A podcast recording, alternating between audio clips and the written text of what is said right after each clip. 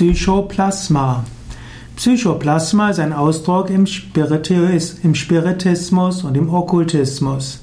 Ein anderer Name für Psychoplasma ist Ektoplasma.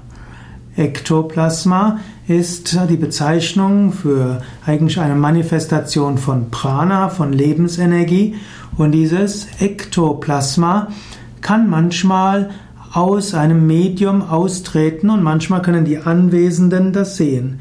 Wenn also jemand in einer Trance ist, dann können Anwesende manchmal sehen, wie aus den Augen, den Händen oder dem Mund oder auch der Stirn eines Mediums eine rote oder auch weiße oder andersfarbige Substanz austritt.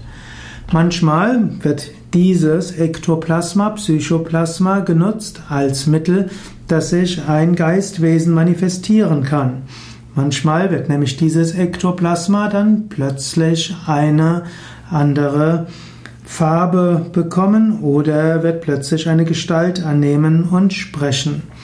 Wenn man einem Medium in den Bereich hinfasst, wo das Ektoplasma, das Psychoplasma austritt, dann werden die Medien anschließend große Schmerzen berichten.